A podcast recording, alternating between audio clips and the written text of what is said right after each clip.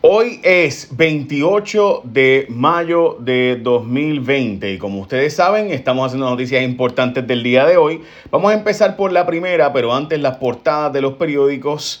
En primera hora, eh, la industria hotelera, además de que el gordito de Jaguar está ahí arriba, ¿verdad? Me ven a mí. Este, ese es el, eh, la portada del nuevo día de hoy, hoy es mi columna. Industria hotelera eh, esperanzada en que el turismo interno pues se mueva, así que esa es la noticia importante de hoy. Tienen unos cuantos artículos sobre la industria de turismo. Es súper importante este tema del turismo porque gran parte de nuestra economía es la segunda industria más importante en Puerto Rico, que más empleos crea la segunda gente después de la manufactura, obviamente, de las farmacéuticas y demás. Eh, 100.000 fallecidos llega a Estados Unidos, obviamente el disco de Cani García, que eh, tengo que decirlo que pues a un grupito seleccionado nos lo adelantó y le mete, especialmente hay un dúo que, pues nada, pero hablaremos de eso, ¿verdad? Eh, ok, entonces el nuevo día, el desafío del nuevo plan fiscal, eh, básicamente plantea, bueno, que voy a explicarlos ahora, el nuevo juicio para Pablo Casellas, también que se llevó a 100.000 muertes de COVID en Estados Unidos, y las facturas excesivas de la Autoridad de Energía Eléctrica que los comerciantes le están llegando estimadas y por tanto gente que estaba pagando dos mil dólares cuando estaba abierto está pagándole tres mil y pico y cuatro mil dólares cerrados porque llegan estimadas. Así como usted lo escucha, los municipios están buscando cómo ajustarse para la nueva realidad y eso está bien complicado, gente. Francamente, yo no sé cómo muchos municipios van a poder sobrevivir. Porque la verdad es que recuerde que los municipios viven de la patente municipal y si los negocios no pagan patente municipal, si no hay ventas de IBU, porque recuerde que gran parte de las cosas que estaban abiertas pues pagan solamente el IBU mínimamente o no pagaban IBU o lo que pagan de IBU eh, pues no le va a dar al municipio junto al otro demás, pues ya ustedes saben. Así que eh, hay una realidad inevitable e ineludible de que muchos municipios no van a poder y con esto de que el crimen y la gente nos va a poder pagar, pues va a haber serios problemas para muchos municipios y eso es inevitable. Ya los municipios estaban en mal estado económico, así que esto lo que hace es añadir un poco más de eso. Bueno, vamos a las noticias importantes de hoy. Antes que todo, quiero que vean la pantalla. Esos representantes que usted ve ahí a mano derecha, son los únicos que le votaron en contra o que dijeron estar dispuestos, y se añadió hoy Gabriel Rodríguez Aguiló que dijo que le preocupa la medida, son los que le votaron en contra la medida que retroactivamente permite la liberación de personas convictas que no hayan sido unánimes retroactivamente, que no sea final y firme. Ok, voy a explicar esto ahora. Eso que usted ve a mano izquierda en su pantalla son víctimas del crimen, crímenes horribles en Puerto Rico como el de Nicole, como el de Frances, que fueron asesinadas, y también el de el joven voleibolista, que como ustedes recordarán, fue asesinado inmisericordiamente.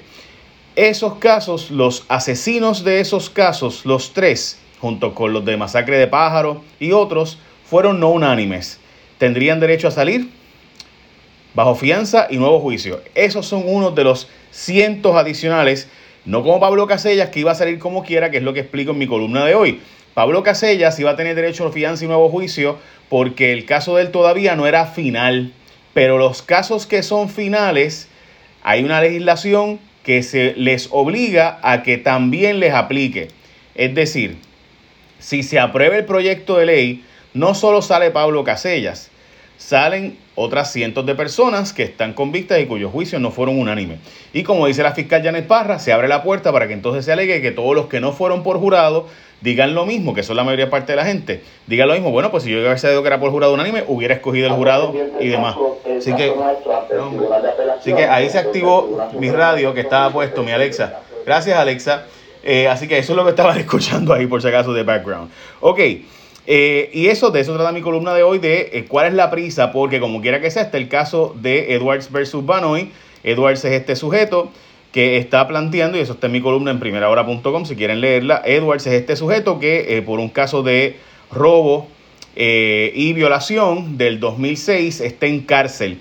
Y en mi columna planteo que ese caso está siendo visto por el Tribunal Supremo ahora y en ese caso se va a decidir si es retroactivo o no el derecho a unanimidad y que tengan un nuevo juicio. Es decir, gente, bien sencillo. Todos los casos que no eran finales tienen que ser unánimes y todos esos casos tienen ese derecho, así lo decidió el Tribunal Supremo de Estados Unidos. En Edwards versus Banoy se va a decir si todos los casos que eran finales también tienen ese derecho o no. Eso no se ha decidido todavía.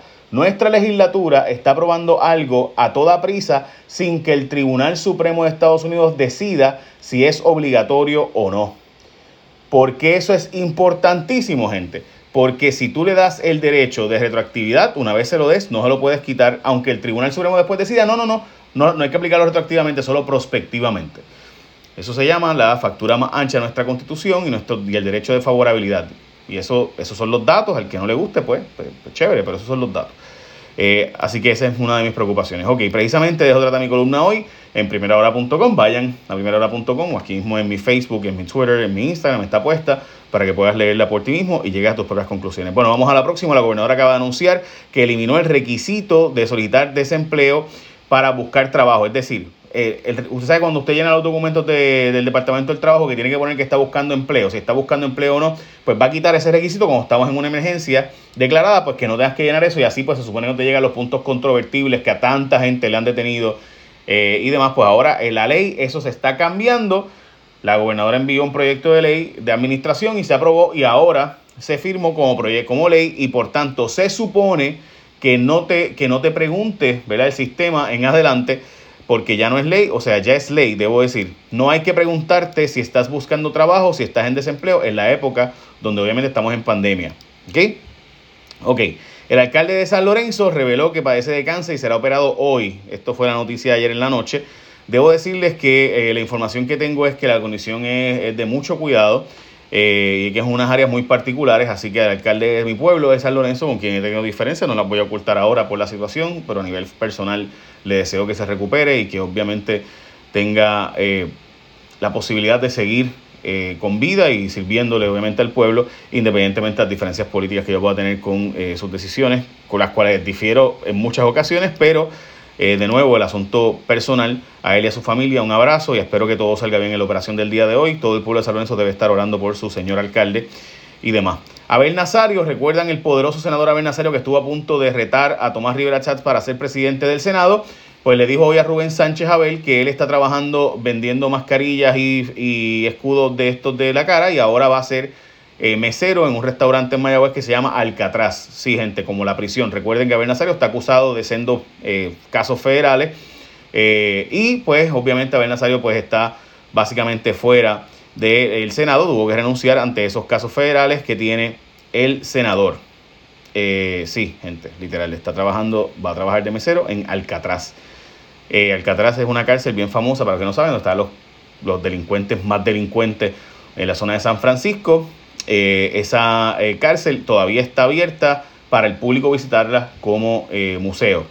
Yo siempre querido ir, pero siempre que voy a San Francisco, ese día, pues por alguna razón, cerraron por alguna razón o por lo que sea, así que nunca he podido entrar al Alcatraz. Pero si usted sabe que es Alcatraz, está un poco impresionante que un senador que es, obviamente, senador, un senador que estuvo a punto de retar a Rivera Chats como para presidencia del Senado, ahora esté trabajando de mesero en Alcatraz. Eh, de nuevo, no es que trabaje como mesero, es en Alcatraz, lo que es impresionante. O sea, que se llama así el restaurante que él trabaja. Así que por si acaso no es una promoción, él lo dijo. Eh, ok, dijo que by the way, que vendiendo mascarillas y escudos face shields, esto eh, ha logrado pagarle el cuido y, ¿verdad? Pagó parte de los abogados y el cuido de sus papás. Bueno. Ok, vamos a la próxima noticia. Eh, me gustaría que vieran esta nota. Esta nota está en el nuevo día. No voy a poder discutirla ahora porque sería extremadamente largo el resumen, pero es eh, se queda corto el plan fiscal, que la Junta de Control Fiscal ahora es que viene a entender que Puerto Rico no podía pagar tanto deuda como ellos estaban planteando. Recuerden que la Junta empezó diciendo que había que pagar poquito de la deuda, después dijo que había que pagar mucho más de lo que podíamos y ahora volvió a decir que no se puede pagar porque la pandemia nos ha dejado quebrados económicamente. Eh, pues resulta ser que ahora pues parece que vieron la luz y hay que plantear eso. Eh, pero la verdad es que por otro lado, hasta el año que viene que los recortes no se van a hacer. Si hay unos recortes para 40% de los pensionados, que la mayor parte de los pensionados no va a recibir recortes, pero sí recortes de 8.5% en el plan fiscal para eh, 4 de cada 10 pensionados, lo cual obviamente es terrible porque le llegará la pensión a la época de la pensión, pues ya ustedes saben.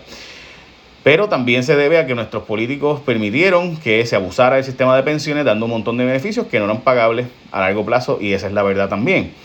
By the way, hablando de todo un poco, recuerda que los marbetes, recuerda, la gente de ASC te recuerda que los marbetes no los tienes que renovar si se te venció en marzo, abril o mayo, no tienes que renovar hasta el 30 de junio el marbete para hacer la renovación.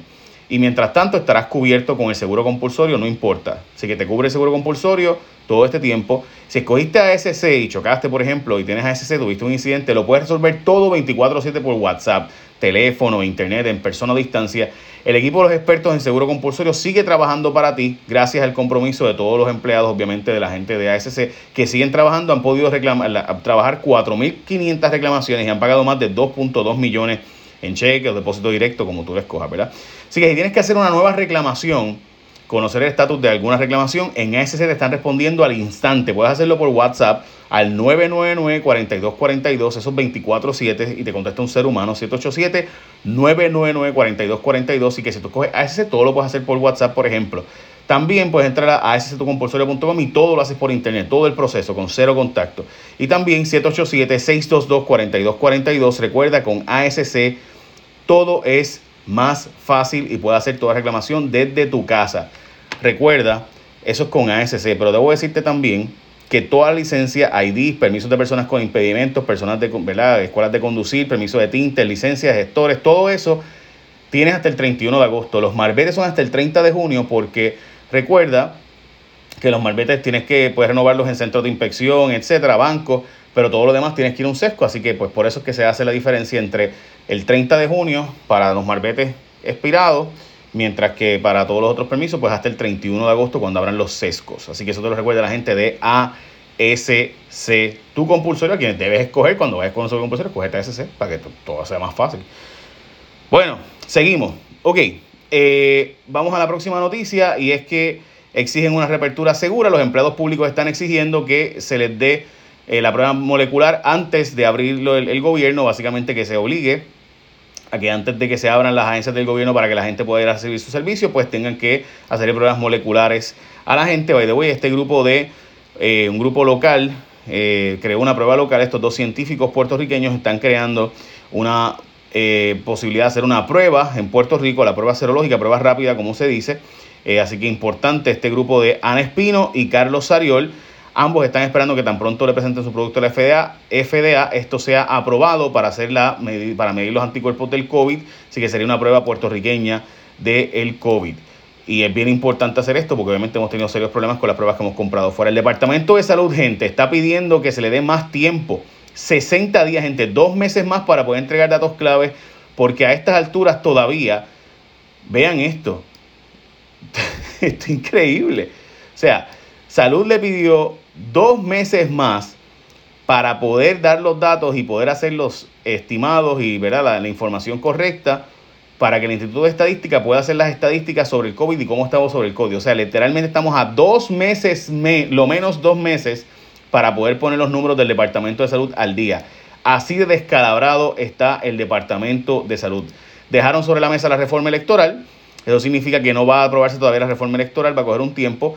Eh, y esto pues es importante porque ese freno cameral al código electoral permite una reflexión adicional. Ayer estuvo Juan Dalmau con la gobernadora pidiéndole que no se firme este acuerdo. También Marco Rubio, el poderoso senador de la Florida, el republicano, que de hecho ahora está presidiendo uno de los comités más importantes en los Estados Unidos, el de inteligencia.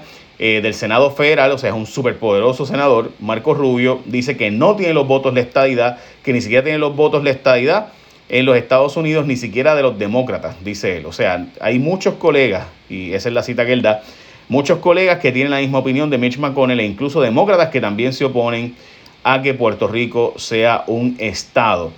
Y si usted ve, ¿verdad?, la cita, pareciera ser que es una cita donde él está seguro que hasta los demócratas, senadores demócratas, dicen que no way, Jose, a la estadidad para Puerto Rico. Importante esa. Bueno, aceptado por insuficiente modificación del plan fiscal fue la noticia importante. También Erika, la joven Erika Rodríguez, eh, se convirtió en la víctima mortal más joven del COVID, solo 27 años. Esta fue la joven que pedimos para ella la donación de plasma. Eh, se intentó, se trató, parecía que se iba a recuperar y de repente recayó y pues nunca salió de la recaída. Una joven de 27 años eh, y ya no está con nosotros. En paz descanse a ella y a su familia. Mayra, su papá. Eh, estuvimos en comunicación continua y pues la verdad es que eh, hace tiempito que ya había recaído y parecía que se iba a recuperar en un momento, pero pues no, no fue el caso. Muy lamentable. Eh, Bueno, se reportaron dos muertes adicionales, como saben, del COVID. Van en la cifra total de decesos 131, mientras 89 casos positivos se reportaron hoy. Recuerden que la inmensa mayoría siempre son de las pruebas serológicas. Las pruebas moleculares son las mínimas que están dando los positivos. Al menos 16.000 patronos sometieron su autocertificación, es decir, que abrieron sus negocios diciendo que están listos y que están cuidando a su gente, ¿no? a sus empleados. Eh, y por lo menos eh, 19.000 personas han solicitado a través del app entrar a Plaza Las Américas. Así que importante esa noticia de que por lo menos hay 31 mil celulares que han descargado ya la aplicación para regresar a ir a Plaza Las Américas. Y esas son las noticias más importantes de hoy. Recuerda, escógete a la gente de ASC en tu seguro compulsorio, porque es así de simple. Todo lo puedes hacer por WhatsApp a distancia, todo, literalmente todo lo puedes hacer por internet y te pagan rápido y han seguido funcionando en todo este tiempo. Eso escoge ASC. Echa la bendición. Buen día.